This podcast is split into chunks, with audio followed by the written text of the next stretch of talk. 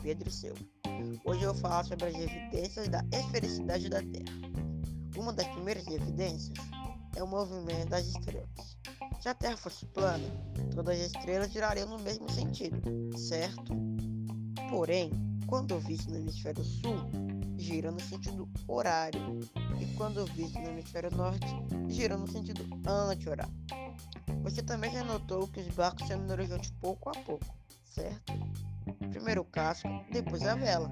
Se a Terra fosse plana, o barco ficaria menor até desaparecer por inteiro. Ainda falando de navios e barcos, geralmente colocam um vigia no mastro mais alto para que observe a Terra e outras embarcações à distância. Se a Terra fosse plana, olhar do convés seria o suficiente. Assim como o movimento das estrelas, os ciclones giram no sentido horário, no hemisfério sul, e no anti-horário, no hemisfério norte. Se a Terra fosse plana, o ciclone giraria para o mesmo lado. Nos eclipses lunares, a Terra projeta uma sombra com uma silhueta circular na Lua.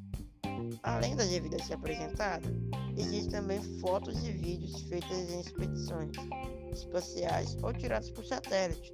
Obrigado por ouvir este podcast. Créditos.